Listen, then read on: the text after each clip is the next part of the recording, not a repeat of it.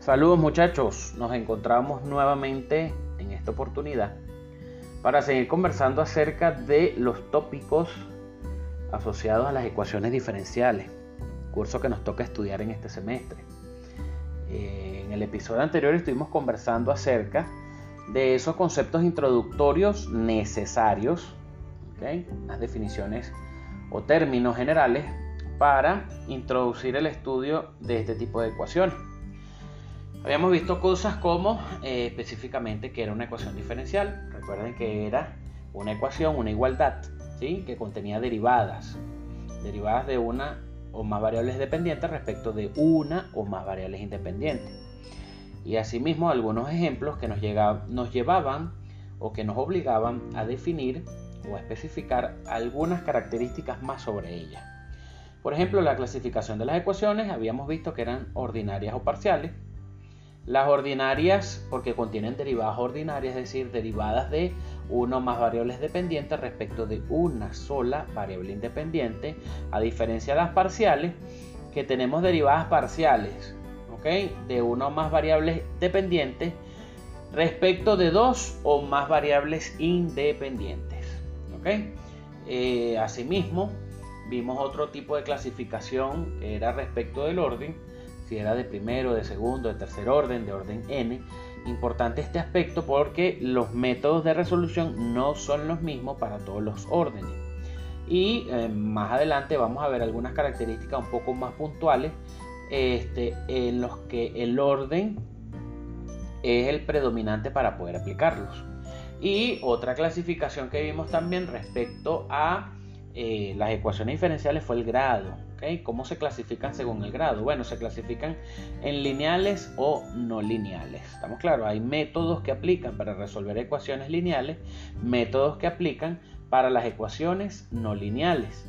Recordemos importante las lineales, que son con las que vamos a trabajar este, la mayor parte del tiempo en este curso, la variable dependiente, ¿sí? la variable dependiente y todas sus derivadas este, tienen exponente 1 y los coeficientes de y, la variable dependiente y todas sus derivadas dependen solamente de la variable x. Si al menos una de esas dos condiciones no se cumple, entonces la ecuación es no lineal. También habíamos hablado acerca de este, del propósito del curso, bueno, que era aprender a resolver ecuaciones diferenciales y que eh, uno de los objetivos implicaba encontrar la solución de una ecuación diferencial, que no es otra cosa que una función que en principio, bueno, no contiene derivadas, estamos claros, y que satisface dicha ecuación. ¿Qué, qué quiere decir esto? Que al sustituir la función, solución, y sus derivadas en la ecuación eh, diferencial, resulta una identidad y igual a f de x. ¿Estamos claros? La solución este, puede tener varios ámbitos. Hablamos de la solución general, que es eh, la que contiene una o más constantes arbitrarias, ¿sí? obtenida de las sucesivas integraciones. Recuerden que cuando hablamos de integrar una ecuación diferencial, estamos hablando de resolverla. ¿sí? Entonces esa solución general lo que hace es que define una familia de curvas, ¿sí? solución, de este, la ecuación en donde esa familia o toda esa familia de curvas representa una solución de acuerdo a un valor que pueda tener el parámetro de integración. La solución particular ya es puntual, que es la función cuyas constantes arbitrarias, los parámetros que aparezcan por las sucesivas integraciones, toman un valor específico. Ahí estamos hablando de eh, eh, la que la solución particular está referida a un problema de valor inicial. ¿sí? Dada la ecuación diferencial y dada una condición inicial, nos interesa conocer cuál es la solución que satisface esa condición. O en pocas palabras, cuál es la solución que pasa por ese punto definido en la condición inicial. También teníamos la solución singular, muchachos. La solución singular es muy importante porque es la, eh, digamos, la solución que no se puede obtener de la solución general. Es decir, yo dándole un valor al parámetro o dándole cualquier valor al parámetro, no puedo obtener esa solución este, especificada en el problema. Recordemos que la solución singular es una función cuya tangente a su gráfica en cualquier punto coincide con esa última tangente. Recuerden que el concepto de la solución singular es ser una envolvente, Y en, términos eh, gráficos o geométricos, hablar de una envolvente es hablar de aquella especificación de la solución o la, aquella, aquel aspecto gráfico en el que ella envuelve el campo de direcciones de todas las este, de todo de todo el conjunto de soluciones que tiene la ecuación claro. Entonces decimos que si una solución satisface una ecuación diferencial y no puede obtenerse de la solución general entonces hablamos de que ella es una solución singular. Claro. Entonces importante en este caso eh, para hablar de la solución o cada vez que formulamos un problema bien sea de valor inicial o bien sea de valor en la frontera, este, nosotros tenemos que hacernos aquellas cuatro preguntas que hablábamos. La pregunta de existencia, la pregunta de unicidad, la pregunta de determinación y la pregunta de verificación. Es decir, saber, si existe una solución que satisfaga las condiciones dadas. Si esa solución existe, entonces puede haber otra solución que también satisfaga esas condiciones dadas también preguntarnos cómo puedo encontrar las soluciones que satisfagan esas condiciones. En ese punto 3 nos vamos a, detener al momento de aprender las técnicas para solventar o para resolver las ecuaciones. Y la última pregunta, y no menos importante, es cuál es el intervalo o el máximo intervalo en el cual la solución que usted propone es válida. Si nosotros reunimos todos esos, esos conceptos a la hora de este, iniciar el estudio entonces de las ecuaciones diferenciales, pues no vamos a tener ningún tipo de problema en enfrentarnos a cualquiera de ellos. Entonces, este, sabido esto, vamos, a, vamos entonces a continuar con esos conceptos eh, asociados ahora en este caso a lo que es la ecuación diferencial ordinaria de primer orden. Para, para ello, lo importante en este caso es saber que eh, toda ecuación diferencial de primer orden es una relación que hay entre la variable independiente, la variable dependiente y la derivada de orden 1 o la primera derivada de la variable dependiente. Es decir, la ecuación diferencial ordinaria de primer orden es una función de tres variables.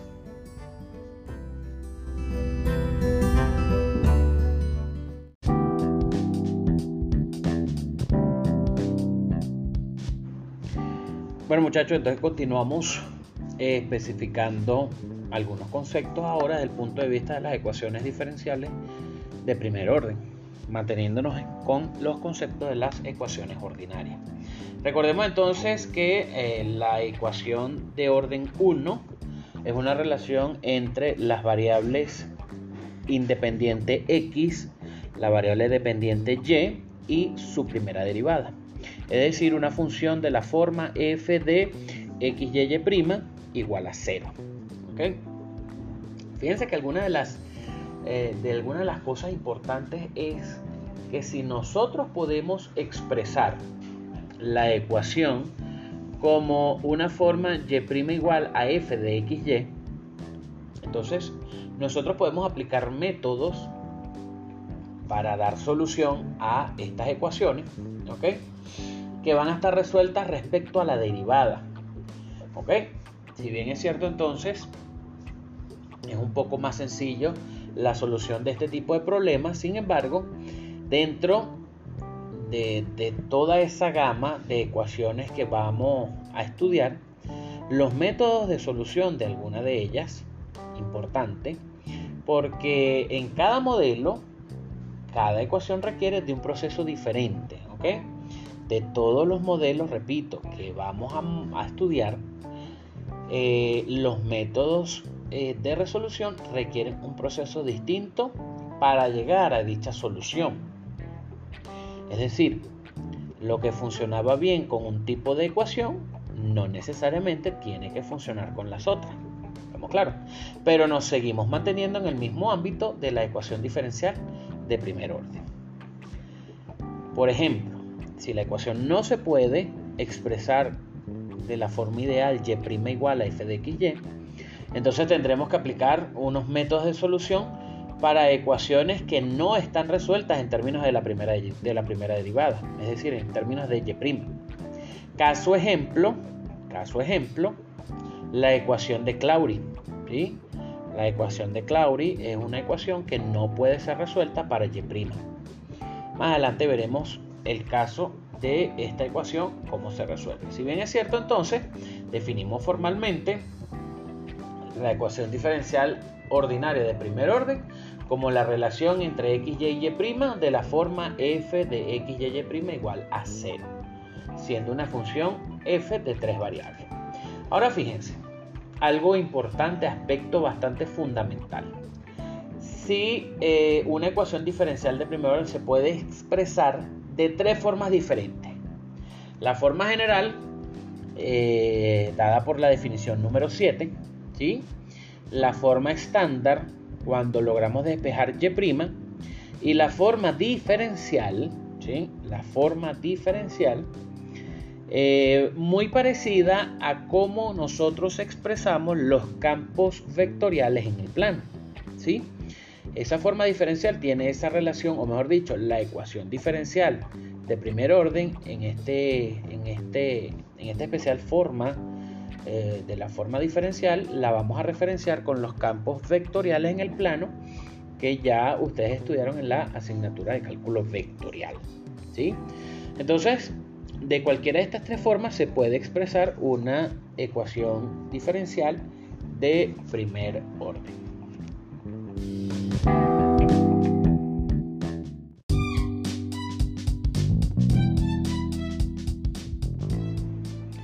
Bien, entonces continuamos eh, con algunos ejemplos de este tipo de ecuaciones de orden 1. Fíjense que eh, en el ejemplo 12 tenemos las expresiones matemáticas asociadas a este tipo de ecuaciones.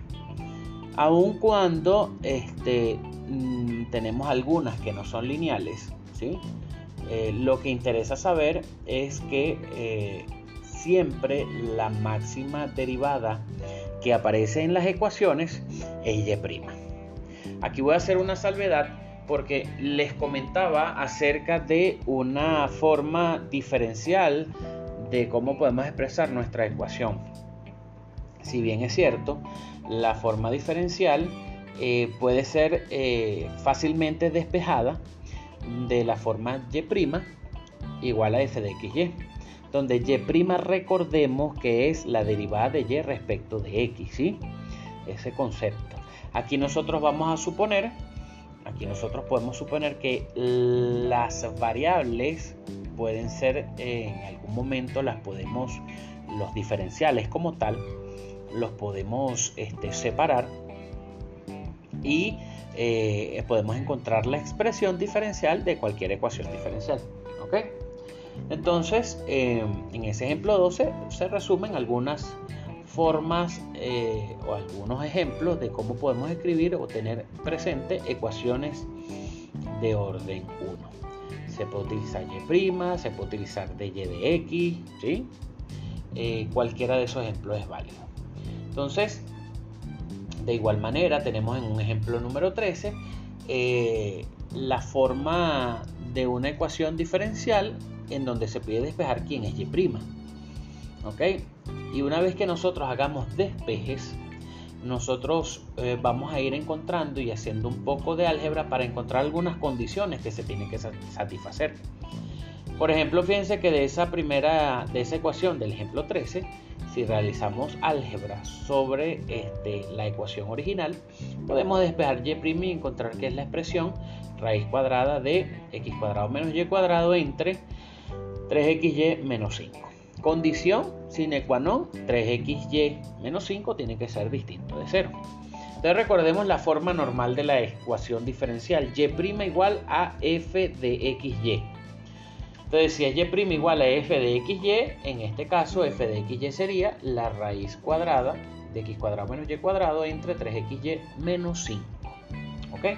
Esa forma de expresar la ecuación diferencial o esa forma normal de expresar nuestra ecuación diferencial nos permite a nosotros o nos va a permitir más adelante hacer o estudiar algunas aplicaciones geométricas en las que, en las que interviene en las que vamos a ver este, un método para encontrar la familia de curvas, ¿ok? El método de las isoclinas. Entonces ahí eh, vamos a darle sentido o un poco más de sentido a esa función f de x, y en la forma normal. Fíjense que de, de esa misma ecuación diferencial del ejemplo número 13, nosotros pudiéramos haber despejado quién es x'. Si bien es cierto, y' es la derivada de y respecto de x, pues x' es la derivada de x respecto de y. Y si nosotros nos adelantamos un poco a el, a el ejemplo 14, fíjense que tengo una ecuación dada en forma diferencial. Y yo les pido a ustedes, bueno, mira, vamos como, como pregunta, despeje de esa ecuación en forma diferencial, despeje quién es y'. Claro, si nosotros vamos a despejar a y', entonces x la consideramos variable independiente. En el caso de despejar a x', entonces y sería la variable independiente. En todo caso, este ejemplo 14 lo que resume es que cuando yo despejo de una ecuación x' o la despejo de la forma de x', bueno, el producto de esas dos derivadas y' por x' tiene que ser igual a 1. ¿Estamos claros? Ese producto siempre tiene que valer 1. Y entonces, de alguna manera, este, coincidimos en eh, algunas propiedades nuevas. ¿okay? El ejemplo 14 nos resume cómo se puede despejar y' de una ecuación en forma diferencial. Claro. Entonces, fíjense que este, eh, eh, el motivo de, de resolver una ecuación diferencial implica varios aspectos.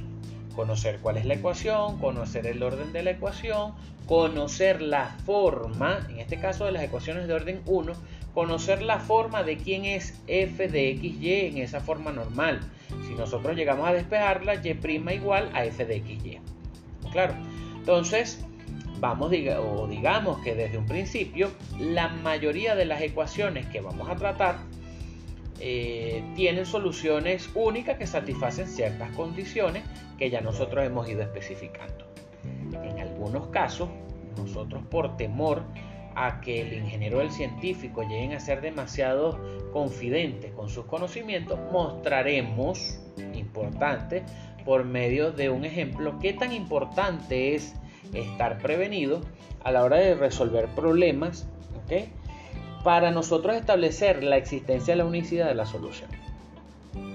Fíjense que eh, este, este, último, este último párrafo que les acabo de comentar va relacionado directamente con esa forma de, bueno, mira, vamos a, escribir cualquier ecuación diferencial. No, no, no. Aquí tenemos que tener mucho cuidado a la hora de especificar los ejemplos, porque lo que nosotros queremos es que usted vea cuáles son este, las condiciones específicas eh, para ese problema y las condiciones que, se cumplan, ¿ok? Para nosotros poder visualizar el aprendizaje de, de estos métodos, ¿ok?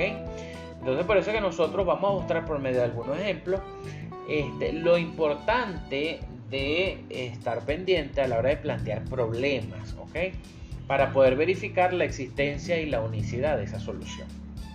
Fíjense que este, en algunos casos, si no en la mayoría, nosotros les damos el beneficio a ustedes como estudiantes, ¿ok? Para que este, para que a la hora de resolver los problemas usted sepa que siempre va a tener solución. ¿Estamos claros? Y no ocurra de que se resolvió, se planteó un problema de resolución de ecuación diferencial y que este no tenga solución, porque si no entonces no estaríamos haciendo nada al respecto.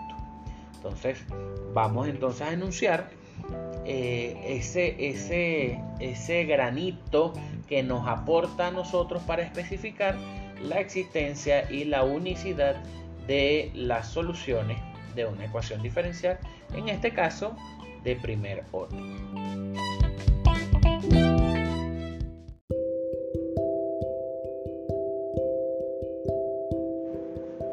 Bien, entonces es importante resaltar que hasta el momento hemos conversado acerca de las ecuaciones y de sus soluciones y cómo son las soluciones, si son generales, si son particulares, si son singulares, pero nos hemos preocupado del problema de la existencia de dichas soluciones hasta cierto punto en donde nos eh, hacíamos fundamentalmente aquellas preguntas, ¿sí?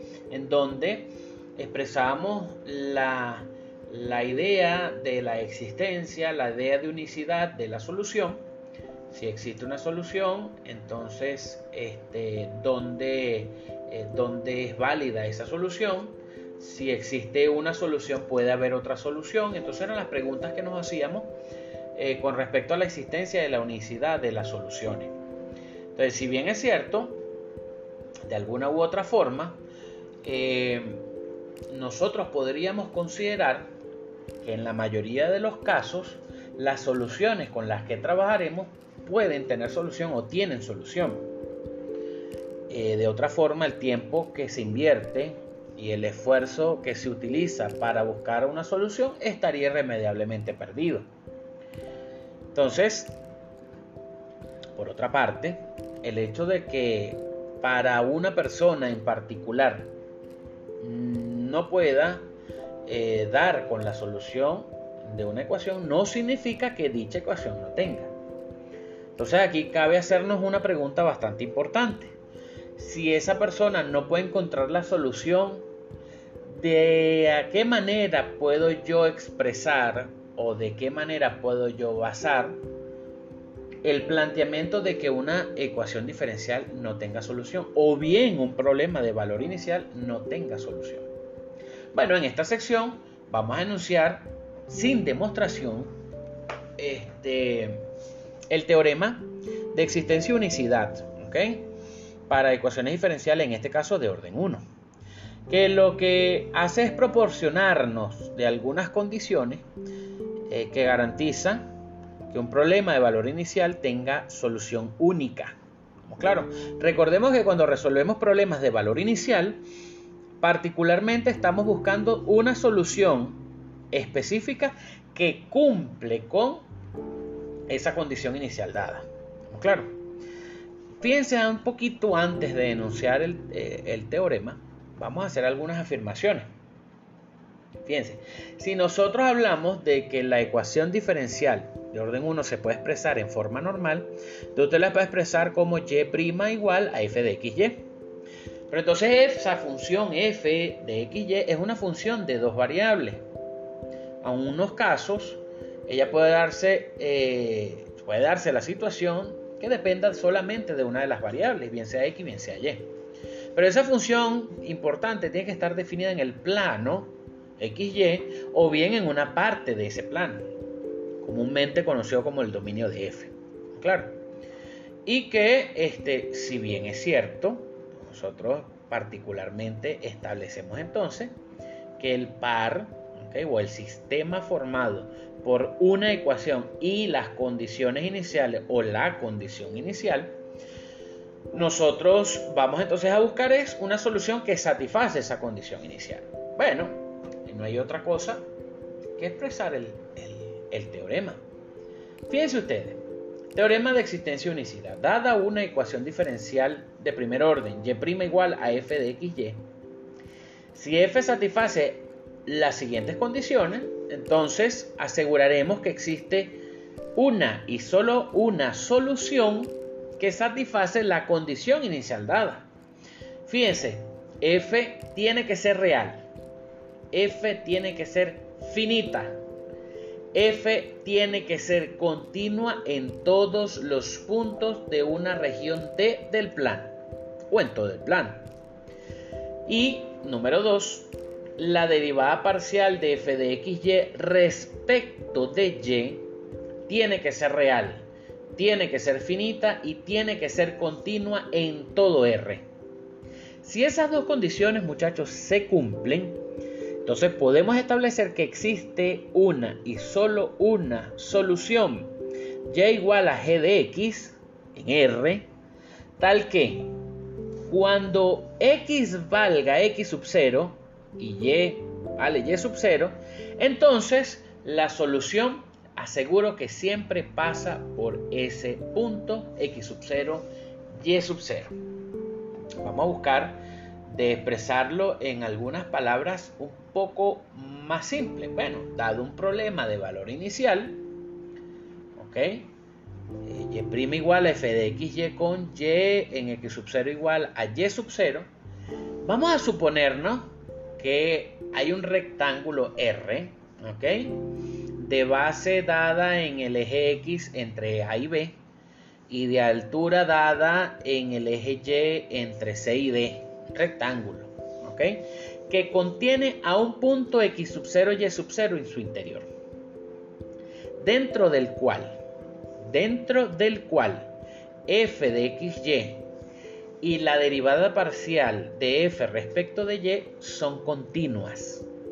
Entonces, el problema de valor inicial tiene una única solución y que está definida en el intervalo para el cual f es válida y que aseguramos que pasa por ese punto. x sub 0 y sub 0. Entonces, eh, fíjense que el, contenido del teorema es dar condiciones suficientes para especificar que el problema de valor inicial tenga solución única. ¿Estamos claros? También pudiéramos asumir que el rectángulo R podría ser lo más grande posible. Y ahí va en referencia, va en referencia a la cuarta pregunta que nos hicimos de eh, verificación en la que nos preguntábamos cuál es el máximo intervalo y en el que la solución propuesta es válida. ¿Estamos claros? Entonces ahí pudiéramos hacernos cualquier cantidad de preguntas. Por ejemplo, decirnos, eh, mira, la ecuación diferencial x por y' menos 2y igual a 0. ¿Tendrá solución? ¿En qué punto no tiene solución? ¿En qué punto tiene solución? ¿Cuál es la familia de soluciones de dicha ecuación? Bueno, pudiéramos partir despejando y'. Y usted dice, bueno, y' es igual a 2y sobre x. Si nosotros observamos la nueva forma de la ecuación y' igual a 2y sobre x, en el ejemplo 15, vamos a verificar y vamos a observar que tiene una solución única, que tiene una solución única cerca de cualquier punto es donde x sea distinto de 0. Ahí ya estamos especificando una primera condición. X no puede ser 0.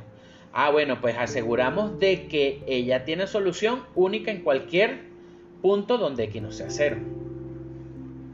Ahora, si bien es cierto, en realidad en realidad, la solución a ese problema 15 es una ecuación de la forma o una función de la forma y igual a c por x elevado al cuadrado. ¿Ok? Y que esa solución se satisface para cualquier valor de c. Ah, perfecto. Entonces sabemos que dimos respuesta a la pregunta 3. Encontramos una forma de la solución. Encontramos una forma de la solución Encontramos una forma de la encontramos una solución. ¿Ok? Y nos estamos respondiendo a la pregunta 3. Nos respondimos parte de la pregunta 1 diciendo que en x distinto de 0 hay una solución única. Pero ¿existe de verdad esa solución? ¿Es única? Bueno, entonces si nosotros ahora nos planteamos, si nosotros ahora nos planteamos un problema de valor inicial con la misma ecuación, entonces pudiéramos verificar y demostrar que exactamente en cualquier punto donde x sea distinto de 0 hay una solución.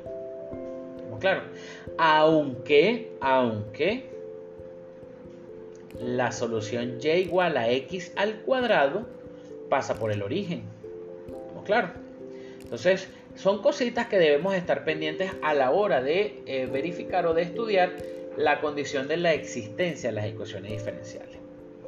Fíjense que si nosotros volvemos al, concepto de la forma normal de la ecuación diferencial y' igual a f de xy, y decimos que f satisface las condiciones del teorema de existencia y unicidad, vamos a plantearnos que en la región D donde f está definida, es finita, es válida, es real, ¿sí?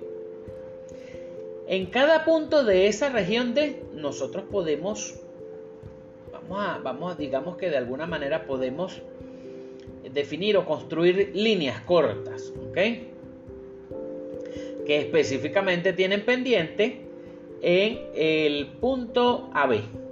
Es decir, recordemos, y' igual a algo define la pendiente de la recta tangente. Y si la evaluamos un punto, entonces la pendiente en ese punto. Entonces, si hacemos un gráfico con un gran número de puntos, ¿ok? nosotros podemos especificar el campo de direcciones de la ecuación diferencial. Y ese campo de, direcciones lo que hace es expresar todo el conjunto, solución de la ecuación diferencial, toda la familia de soluciones de la ecuación diferencial. A ese conjunto de puntos, de, segmentos pequeños cortos de línea, se le conoce como campo de direcciones. En la definición 8 este, eh, definimos el campo de direcciones como un pequeño dibujo de pequeños segmentos de rectas, ¿sí? Que se trazan en el plano XY, en donde se muestra el, compo, eh, donde se muestra el comportamiento de la derivada, en este caso de Y', como la pendiente en cada uno de los puntos y que esa pendiente corresponde a la recta que es tangente a la curva solución en ese punto. Fíjense que si nos vamos al ejemplo 16, que es este, el comportamiento gráfico, el campo de direcciones de la ecuación diferencial xy' menos 2y igual 0, o en forma normal y' igual a 2y sobre x, miren la forma que tiene en la diapositiva 47. El campo de direcciones para ese problema es esa expresión que está ahí.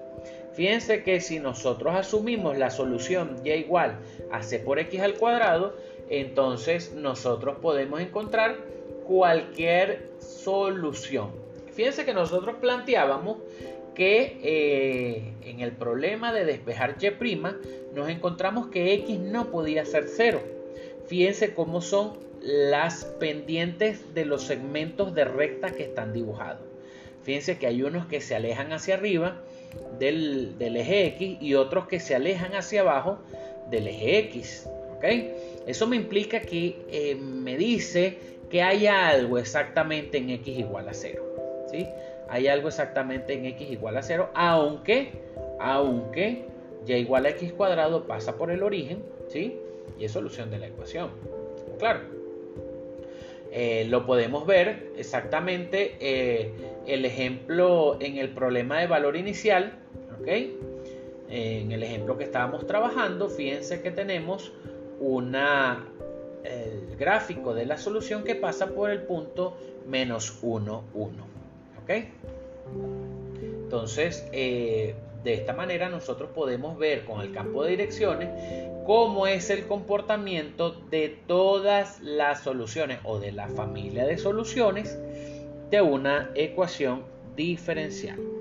En la práctica, en la práctica cuando estudiemos las aplicaciones, pues vamos a estudiar un método conocido como el método de las isoclinas para determinar eh, soluciones de ecuaciones diferenciales específicamente en las aplicaciones geométricas.